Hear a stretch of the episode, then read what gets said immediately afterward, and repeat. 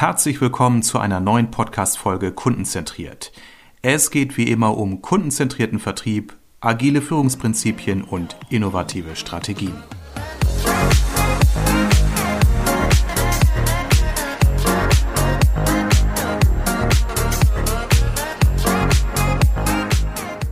Und auch heute habe ich wieder einen spannenden Gast hier bei mir in der Sendung, Alexander Welsch. Die eifrigen Zuhörer werden sagen, Alexander Welsch, den Namen habe ich schon mal gehört. Richtig, Alexander, du warst ja schon mal Gast bei uns, damals noch bei Facelift im Kontext Social Media Marketing unterwegs. Jetzt bist du als Founder hier bei mir als Gast. Du hast gemeinsam mit Dennis Hilger das Unternehmen Dealcode in Hamburg gegründet. Alex, erstmal herzlich willkommen in der heutigen Folge. Ja, hallo Armin. Schön, dass wir uns auf diesem Wege wiedersehen. Ja, genau. Toll, also ich fand das unheimlich spannend, als ich vor einiger Zeit las, dass du erstmal gar nicht mehr bei Facelift bist. Da dachte ich, oh, was hat sich getan? Aber dann habe ich sofort gesehen, du hast was Neues gemacht, nämlich ein Unternehmen gegründet mit dem Dennis. Dealcode, ihr beschäftigt euch mit Guide Selling Software. Also das ist ein Thema, das habe ich sofort natürlich auf den Plan gerufen. Dachte, du musst mit mir mal ins Gespräch gehen. Bevor ich jetzt aber über euch erzähle, magst du dich mal euer Unternehmen vorstellen, was du auch immer von euch so preisgeben möchtest? Ja, sehr gerne, natürlich. Ja, also, ähm, ja, ich habe ja eine schon doch längere Historie im jetzt Software as a Service Bereich bei Facelift gesammelt und viel Erfahrung dort gesammelt. Eine spannende Zeit gewesen, eine tolle Zeit gewesen.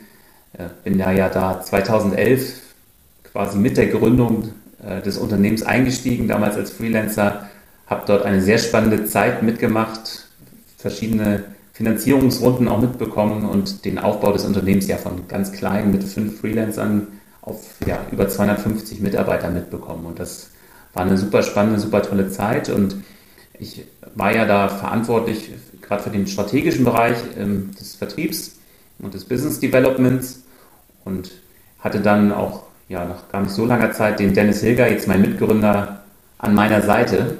Und wir haben uns dort ja, kennengelernt und schätzen gelernt und haben natürlich aber auch über die Jahre festgestellt, was so die Herausforderungen im, sind im B2B-Vertrieb und es, was es bedeutet, ein Software-as-a-Service-Unternehmen zu skalieren und erfolgreich zu machen und mit einem großen Vertriebsteam zu agieren und dieses auch erfolgreich zu führen. Und ja, wir haben eben festgestellt über die Jahre, dass es da natürlich auch ganz klar auch Herausforderungen und Hürden gibt, die man teilweise gut nehmen kann, äh, teilweise doch schwieriger zu nehmen sind. Und wir haben einfach gedacht, äh, an vielen Stellen, da ist nun noch mehr möglich technologisch. Das heißt, wir hatten ähm, dort, darf ich auch offen darüber sprechen, Salesforce im Einsatz, ähm, ein großes äh, CM-System, was sicherlich jeder kennt, deiner Zuhörer vermute ich mal. Und natürlich. Ähm, ja, da, da sind wir, sage ich mal, an vielen Stellen so an ja, ich sag mal, an Wände gelaufen, wo wir gesagt haben, da muss doch mehr gehen, da muss mehr möglich sein äh, mit einem solchen System. Wir sammeln so viele Daten, so viele Informationspunkte in diesem CM, da, müssen, da muss mehr möglich sein. Und das ist so das Thema, wo wir uns schon früher angefangen haben, mit auseinanderzusetzen und gesagt haben, okay, das, da, ist da ist einfach steckt Potenzial drin. Und äh, ja, so ist die Idee von Dealcode geboren, sage ich mal. Ja, ihr sagt ja, du hast es eben so in unserem kurzen Vorgespräch ja gesagt, ihr seht euch so als Art Navigationssoftware für den Vertrieb. Wir sind ja schon ein bisschen eingestiegen. Ich will aber die Zuschauer jetzt nicht auf die lange äh, oder auf die Folter spannen. Magst du noch mal so ein Stück weit mit deinen Worten erläutern, was Dealcode macht? Also ihr richtet euch im Vertriebskontext an B2B-Unternehmen mit einem Softwareprodukt, künstliche Intelligenz habe ich gelesen. Das heißt, ihr helft Vertriebsprozesse zu optimieren. Wie genau darf ich mir das vorstellen? Genau, also du hast eigentlich schon ein wesentliches Stichwort genannt, das ist die Navigationssoftware. So kann man sich das, glaube ich, gut vorstellen, auch als äh, Laie, was eine Guided Selling Software oder bei uns ja eine AI Guided Selling Software eigentlich bedeutet oder ist. Ähm, Guided Selling Software gibt es schon etwas länger, ähm, sowohl im B2B als auch im B2C-Kontext. Im B2B-Kontext können das beispielsweise dynamische ja, Telefonleitfäden zum Beispiel sein, die sich je nach Gesprächsverlauf anpassen. Ähm, wir setzen dem Ganzen jetzt noch eine Stufe drauf und sagen, okay, wir sind, haben entwickelt oder ja, haben eine AI-Guided Selling Software entwickelt, die eben mich als Vertriebler in die Lage versetzt, mich dynamisch durch den gesamten Vertriebsprozess zu führen und eben nicht durch ein Telefonat oder durch, ein, durch eine E-Mail, sondern wirklich durch den gesamten Vertriebsprozess.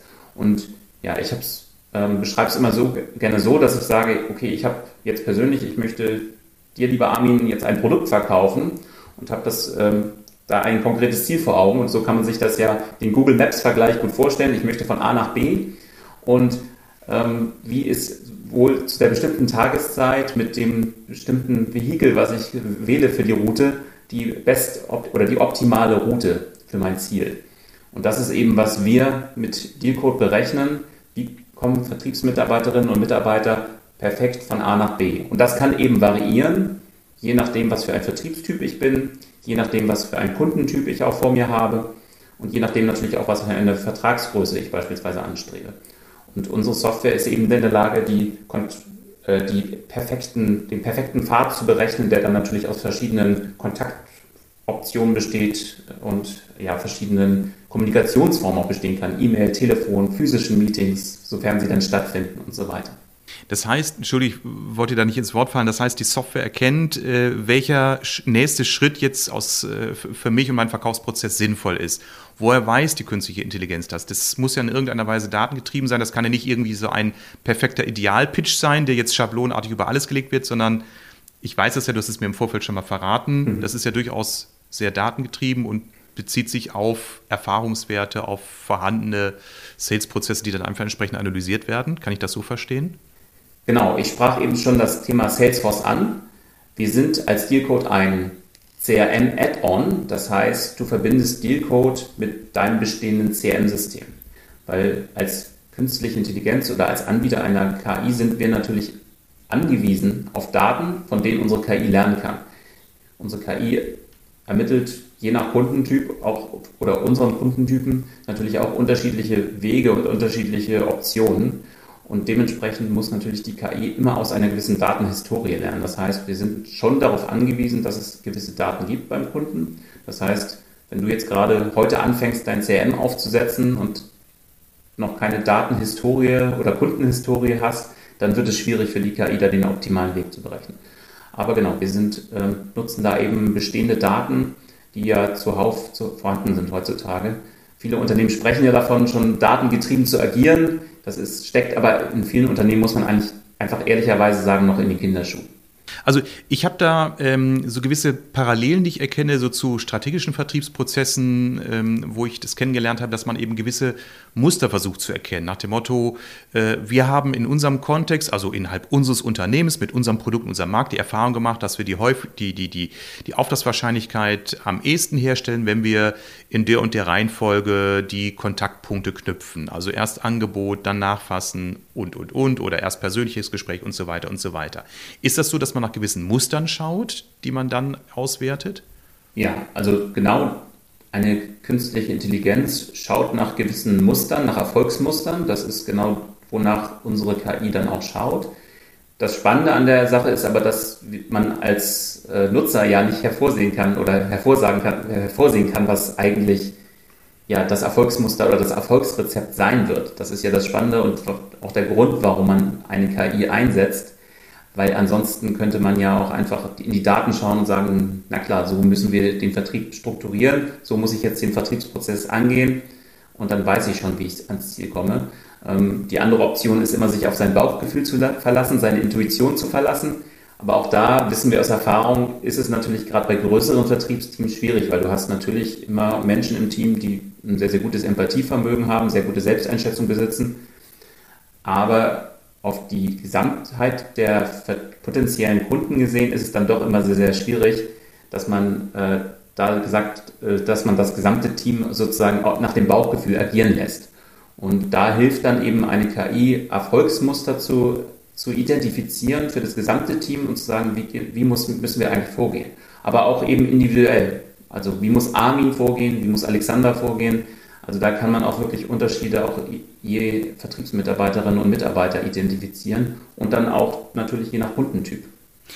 Also das, was du jetzt gerade gesagt hast, ich glaube, ist ganz entscheidend auch für, für ähm, ja, unsere Zuhörerinnen und Zuhörer, weil ähm, ich sag mal, der Einwand, der als erstes kommen ansonsten gekommen wäre, von dem Vertriebsverantwortlichen wäre, ja, Herr Welch, das ist ja alles schön und gut, aber wir haben hier so zehn Top-Vertriebler, das sind alles Spitzenmenschen, aber das sind alles Individuen, jeder zu seinem eigenen Stil und den würde ich ungern so etwas Schablonhaftes überstülpen. Aber den Einwand hast du ja super entkräftet, das heißt, die KI schaut auch, was ist das typische Muster des jeweils einzelnen Mitarbeitenden und das finde ich hervorragend, denn ähm, 99 Prozent meiner Kunden beantworten mir meine Frage wie folgt, nämlich die Frage, habt ihr am Ende des Tages eure Wiedervorlagen alle im Griff? Und dann sagen 99 Prozent meiner Kunden, nein, wir haben immer diese berühmte Bugwelle, die wir uns vor, vor uns herschieben. Im CRM-System sehen wir, von den 200 Wiedervorlagen habe ich heute mal 40 abgearbeitet, also bleiben noch 160 und morgen kommen wieder neue dazu. Das heißt, dieser Pain, ich komme nie dazu, alle zu bearbeiten, muss ja dann resultierend dazu führen, dass ich sage, ich führe nur einen Teil meiner Wiedervorlagen aus. Dann ist ja immer die Frage, welche.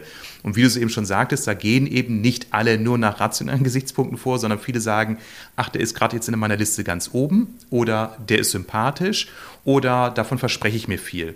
Und dieses Einschätzen ist häufig eben auch subjektiv. Das ist, also da kann sich keiner frei machen. Das kann künstliche Intelligenz sicherlich besser. Das finde ich ich kenne das ja aus, aus anderen Bereichen, so im Vertriebscontrolling, Telemarketing, wo man eben auch ganz klar den Agents oftmals gar nicht die Wahl lässt, ob man noch ein viertes, fünftes Mal den Kontakt anruft, sondern die Software steuert das entsprechend und dann taucht ein Kontakt entweder gezielt auf oder eben nicht mehr. Jetzt sag mal bei einem Key-Accounter mit einem gesunden Jahresgehalt, den möchten wir in seiner Entscheidungsfreiheit ja auch gar nicht beschneiden. Wie ist das denn bei Decode?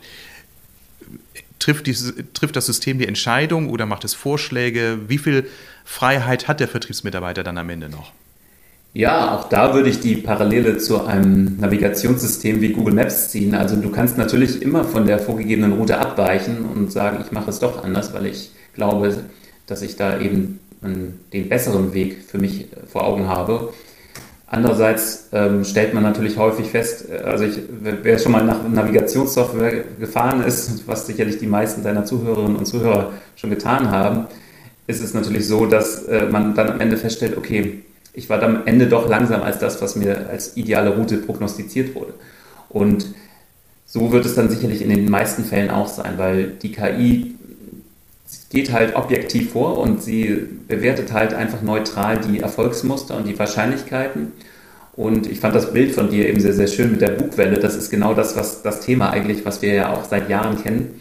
Immer eine große Vertriebsmannschaft schiebt natürlich dann eine unglaubliche Menge an potenziellen Deals, potenziellen Opportunities vor sich her. Und auf, auf diese Art und Weise kühlen natürlich auch viele Vertriebsprozesse wieder ab, weil du kannst eben nicht mit allen potenziellen Kunden immer im Gespräch bleiben und du weißt nie, wann ein Wettbewerber dort mal doch nochmal reingrätscht.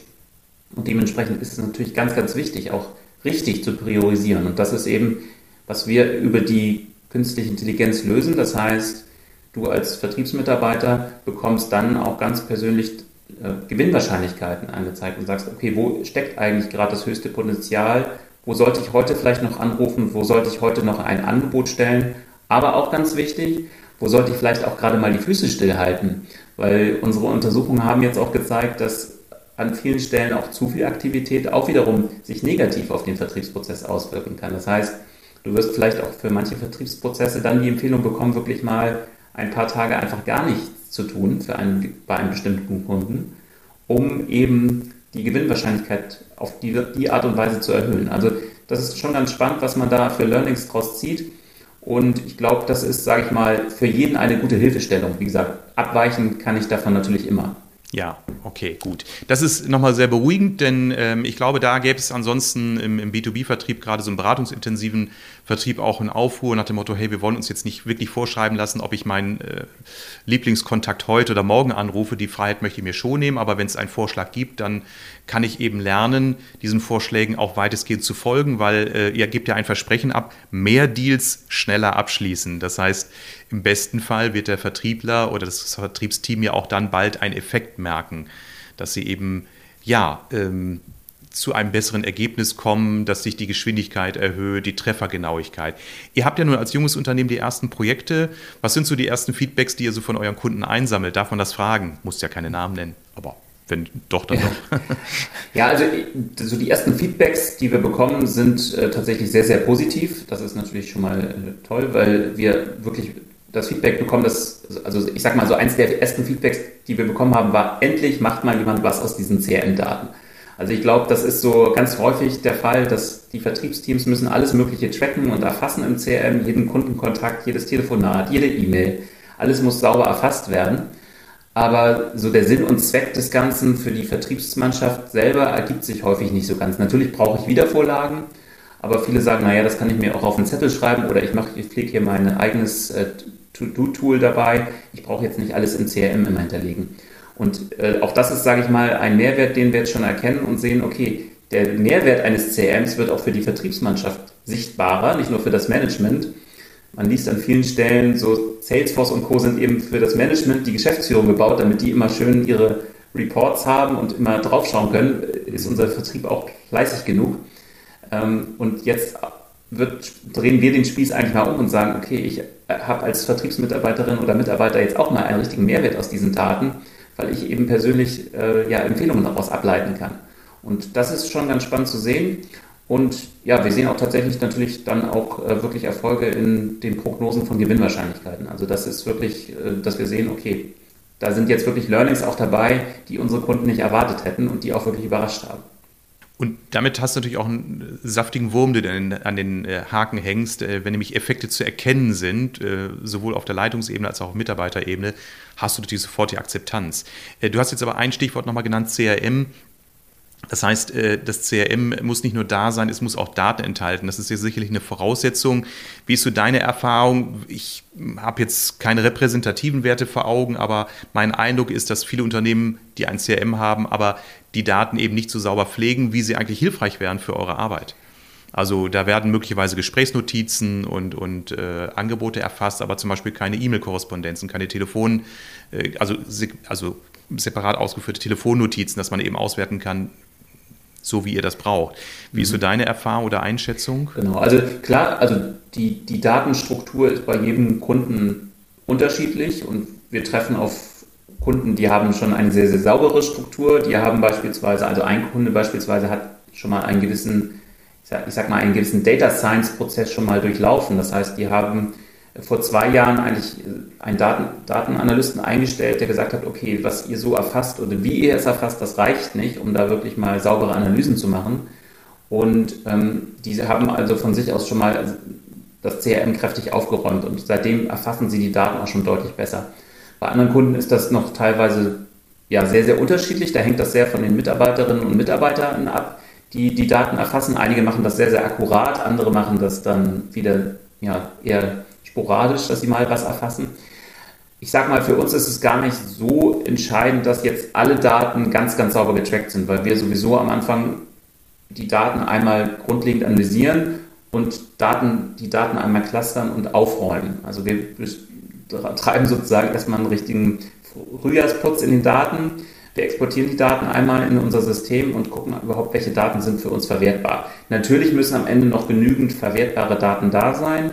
Wir können aber auch gewisse Lücken, die sich in den Datensätzen ergeben, automatisch füllen mit unserer KI. Also unsere KI kann auch wiederum Lücken erkennen und diese auch automatisch befüllen. Das heißt, für uns ist es natürlich dann schon entscheidend, dass wir einen möglichst sauberen Datensatz am Ende des Tages haben, mit dem wir zumindest starten können. Das ist ja auch dann am Ende nicht das Endergebnis, was der Kunde erhält, sondern wenn dann die Daten weiterhin sauber erfasst werden und das Vertriebsteam merkt, okay, da steckt was drin, ich bekomme tatsächlich bessere Empfehlungen über das System, merke auch in meiner persönlichen Winrate, ich werde erfolgreicher, ich mache eben mehr Deals in kürzerer Zeit, dann äh, wird man natürlich auch merken, okay, ich, es macht Sinn, dass ich das System, das CRM mit möglichst vielen Informationen füttere, weil desto besser werden die Empfehlungen auch sein, die ich bekomme. Und das ist tatsächlich, ähm, was wir dann auch an vielen Stellen jetzt schon sehen. Und wie gesagt, ähm, das, die KI lernt ja dann dazu. Das ist ja das Schöne. Also dementsprechend, das ist ja nicht in Stein gemeißelt, was unsere Anfangsempfehlung ist, sondern die KI lernt ja immer weiter dazu. Also es kann durchaus sein, dass ihr einen Auftrag erhaltet von einem Unternehmen, äh, ihr die Daten analysiert und dann feststellt, wir müssen aufräumen. Ihr müsst jetzt erstmal eine Zeit lang pflegen und dann kommen wir im halben Jahr wieder und fangen mit der eigentlichen Arbeit äh, unseres Produktes an, richtig? Das kann auch der Fall sein, genau. Also wir haben jetzt auch mit einem Kunden beispielsweise erstmal einen ersten, überhaupt einen CRM-Audit, weil wir sagen, okay, wir müssen uns überhaupt jetzt, euer CRM, so wie es strukturiert ist, funktioniert so für uns noch nicht, aber es gibt sowieso vielleicht auch Optimierungspotenzial im CRM auch ohne Dealcode, sodass wir, wir haben ja auch sehr viel Erfahrung in dem Bereich, was CRM-Software angeht und was die Arbeit mit solchen Systemen angeht. Und dementsprechend können wir natürlich da auch schon Empfehlungen geben, was letztendlich äh, die Nutzung eines CRMs als solches angeht. Aber genau, das kann eben dann dazu kommen, dass wir sagen, okay, wir müssen jetzt erstmal aufräumen, neu strukturieren, Daten sammeln und dann können wir eben auch entsprechend anfangen, entsprechende Erfolgsmuster abzuleiten. Ja gut, aber ähm, das sieht ja aus wie ein, ein sehr äh, gut strukturierter und logischer Prozess. Und wenn in Aussicht steht, dass man dann ab einem gewissen Zeitpunkt mit den äh, Daten über die Auswertung gute Empfehlungen aussprechen kann, guten, eine gute Guide erstellt, dann ähm, äh, denke ich, ist der Zuspruch da sehr hoch. Ähm, jetzt höre ich immer viele Daten analysieren, auswerten. Jetzt sag mal, für welche Unternehmen ist denn äh, eure Leistung wirklich idealerweise geeignet? Ich vermute mal jetzt nicht für den kleinen Unternehmer mit äh, einem Inhaber, der den Vertrieb selbst steuert. Ähm, ja, gibt es gewisse Unternehmensgrößen, für die sich äh, eure, eure Systeme idealerweise eignen? Gibt es gewisse Branchen? Gibt es gewisse Vertriebs- Kanäle, die besonders gut, ich sag mal, auf eure künstliche Intelligenz anspringen? Ja, also wir konzentrieren uns natürlich erstmal im ersten Schritt auf B2B und Software as a Service Unternehmen. Das ist, sage ich mal, der, unsere Herkunft, da kommen wir her, da können wir natürlich auch einfach schon mal fachlich viel Input liefern zum ganzen Thema Vertrieb und auch inhaltlich sehr viel Input liefern. Und das sind tatsächlich natürlich auch Unternehmen, die in der Digitalisierung meistens schon sehr weit fortgeschritten sind. Das heißt, dass dort ein CRM eingesetzt wird, das gehört zur guten Praxis und ähm, meistens wird, werden die Daten dort auch sau sehr sauber erfasst. Aber natürlich brauchst du auch eine gewisse Größe des Vertriebsteams. Also wenn dort ein, zwei Personen im Vertrieb sitzen, dann ist das sicherlich noch nicht die Zielgruppe, von der wir sprechen. Also grundsätzlich ist es wichtig für die KI, dass wir natürlich, wir sprachen ja schon über sogenannte Muster, dass die sich identifizieren lassen. Die lassen sich natürlich auch nur identifizieren, wenn ich eine gewisse Standardisierung im Produkt habe. Das heißt, wenn ich jetzt individuelle Dienstleistung verkaufe, dann wird es sicherlich schwieriger, sage ich mal. Ich will es gar nicht ausschließen, dass wir da auch Vertriebsprozesse optimieren können und auch da helfen können. Aber es hilft natürlich im Softwarebereich, ganz klar, du hast ein Standardprodukt, was du verkaufst. Maschinenhersteller, Maschinenbauers, Standardprodukte. Medizintechnik, Standardprodukte. Also es gibt sehr, sehr viele Bereiche, wo man sagt, okay, man hat Standardprodukte, die, wo die Güte und Qualität eigentlich immer gleich sein sollten ähm, und dementsprechend natürlich auch ein Vertriebsprozess ähnlich verläuft. Ähm, und dementsprechend sind das primär unsere Zielgruppen. Und wie gesagt, wir, wir starten jetzt, ähm, wir sind 2021 gegründet, also noch ein sehr junges Unternehmen. Wir starten jetzt wirklich mit dem ja, B2B Software as a Service Bereich als erste Zielgruppe. Und dort sind eigentlich alle Unternehmen spannend, die jetzt ja, erste Finanzierungsrunden hinter sich haben und wirklich ihren Vertrieb jetzt skalieren wollen. Also Vertrieb skalieren ist sicherlich auch nochmal ein gutes Stichwort. Also überall da, wo es darum geht, auch, ich sag mal, Mechanismen äh, zu multiplizieren, zu skalieren, helfen natürlich solche Erfahrungswerten, die sich auch in Zahlen, Daten, Fakten auch nachweisen lassen. Genau. Ähm, du sagst, momentan habt ihr euch auf gewisse Unternehmensgrößen, gewisse Branchen fokussiert. Kannst du dir vorstellen, mal so leichter Blick in die Zukunft, dass die künstliche Intelligenz irgendwann so ausgereift und vor allem auch so bezahlbar ist, dass auch kleinere Unternehmer wie ich mit äh, ein, zwei Angestellten solche Systeme wie selbstverständlich einsetzen? So ein bisschen der Blick in die Glaskugel. Wie, wie glaubst du, wird sich Vertrieb in der Zukunft entwickeln unter Einbezugnahme der künstlichen Intelligenz?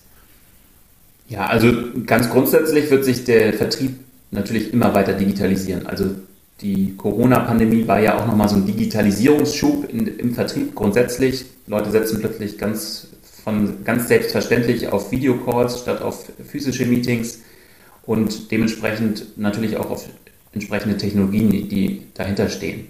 Und wir sprachen schon über den Einsatz von CRM-Software. Also CRM-Software ist im 2020 zum größten Softwaremarkt der Welt geworden. Also man sieht, dass da auch die Digitalisierung in dem Bereich nochmal einen ordentlichen Schub erhalten hat.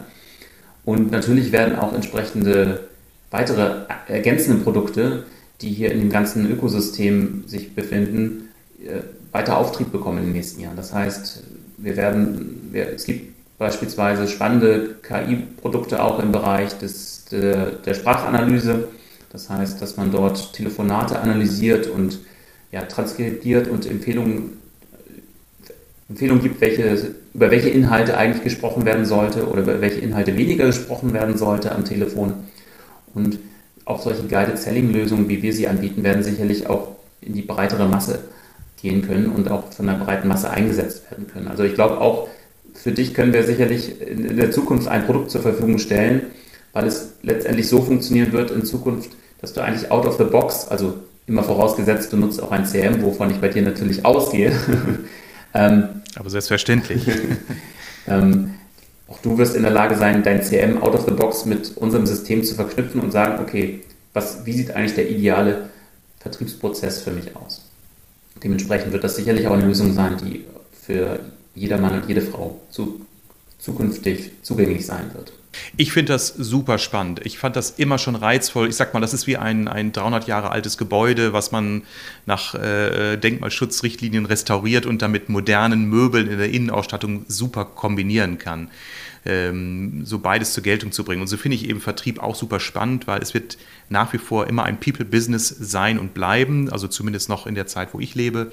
Also Menschen kaufen bei Menschen ist ja so ein alter Slogan und der wird auch weiter Bestand haben, glaube ich, weil Empathie, Vertrauen, Beziehungsmanagement eine Rolle spielen. Aber eben künstliche Intelligenz kann uns helfen, diese Prozesse einfach zu vereinfachen, zu optimieren, zu sagen, äh, was, also zu welchem Kunden kann ich jetzt in welchem Stadium gehen, um meine Fähigkeiten auch dort sinnvoll anzuwenden. Also es wird nicht unmenschlicher werden, sondern ich glaube, dass sich der Vertriebler künftig hoffentlich wieder mehr darauf fokussieren kann, mit den richtigen Menschen den Kontakt zu pflegen, statt sich zu verwalten, äh, Daten zu füttern, Rechenschaft abzugeben, zu protokollieren, was ja inzwischen den Großteil eines Vertriebsmitarbeiters ausmacht, neben der Reisezeit. Ja, absolut. Also das ist ein ganz wichtiger Aspekt natürlich. Also gerade im B2B-Vertrieb, gerade bei hochpreisigen Produkten, Menschen kaufen bei Menschen, das ist, wird sicherlich immer so bleiben. Was man im B2C-Bereich sehr stark sieht, sind perfektionierte und optimierte Vertriebsprozesse. Also wenn ich jetzt an Amazon denke, an Zalando denke, dort habe ich eigentlich einen perfekt optimierten und auf mich zugeschnittenen Vertriebsprozess. Das heißt, ich habe eine optimale oder ein optimales Einkaufserlebnis. Und das ist eben ein Aspekt, der sich jetzt auch immer mehr auf die B2B-Einkäuferinnen und Einkäuferseite ähm, ja, transportiert und dementsprechend auf der Seite auch immer mehr die Erwartungshaltung geweckt wird, ich möchte auch einen perfekten Einkaufsprozess erleben. Und das ist, glaube ich, ein Aspekt, der bei vielen noch so gar nicht so auf dem Schirm ist oder auf der Agenda ist, dass man eigentlich auch auf der Einkäuferseite ja auch irgendwie ein gewisses Erlebnis schaffen muss, um eben für sein Produkt zu werben und sein Produkt am Ende auch zu verkaufen. Und ich glaube, da kann eben auch der Bereich Guided Selling Software oder AI Guided Selling Software eine große Hilfestellung leisten, weil eben dieser Prozess auch auf Verkäuferseite dann eben besser gestreamlined wird und ich entsprechend als Einkäufer eine bessere Einkaufsexperience auch erlebe und der Prozess sich für mich einfach ja, besser anfühlt. Absolut. Und ich kann als Verbraucher, also als äh, Konsument sagen, ich profitiere äh, meines Erachtens in einem hohen Maße von diesen gestreamlinten Prozessen, weil ich freue mich, wenn ich eben auf meine Bedürfnisse zugeschnittene Werbung wahrnehme, statt eben Werbung, die mich überhaupt nicht tangiert, weil ich sehe sie eh. Das werde ich nicht ausblenden, das ist mal Teil unserer Marktwirtschaft. Aber ich freue mich eben, dass ich eher mal eine Anzeige vom E-Bike sehe als für Hundefutter, weil ich mich für Hundefutter nicht interessiere. Und von daher ähm, alles gut und äh, ich würde mich ebenso freuen, auch im Geschäftskundenbereich, weil ich weiß auch nicht, warum wir nach wie vor Kataloge bekommen von Herstellern von Verpackungsmaterial. Wir versenden unserem Unternehmen einmal im Monat ein Päckchen, alles andere geht digital, äh, wenig Zielgruppen genau. Also von daher, ich glaube, die, ich sag mal, der, der, der Win liegt auf beiden Seiten. Und ja, äh, Alex, ähm, das ist so spannend, dass wir natürlich auch wieder hier äh, länger als die übliche Podcast-Zeit sprechen könnten. Das machen wir aber aus zwei Gründen. Zum einen, weil ich dann Prinzip habe, halbe Stunde, dann ist Ende. Zum zweiten, weil ich lieber mit dir dann nochmal im halben, einem Jahr oder zwei Jahren wieder spreche, um zu schauen, was hat sich bis dahin entwickelt. Das wird super spannend. Alex, äh, ich wünsche euch, also dir und Dennis und eurem Team, viel Erfolg weiterhin entwickelt äh, euer Thema so weit, dass auch dann in einigen Jahren sich Unternehmen wie ich, äh, meines und äh, sich diese Systeme leisten und einsetzen können. Ich finde das klasse. Ähm, also von daher alles Gute für dich und dein Unternehmen und äh, danke und viele Grüße nach Hamburg. Ja, vielen Dank, Armin, auch für deine Zeit. Hat mich gefreut, dass wir nochmal sprechen konnten auf diesem Wege und mit Dealcode wieder zusammengefunden haben. Und ja, ich freue mich auf die nächste Einladung.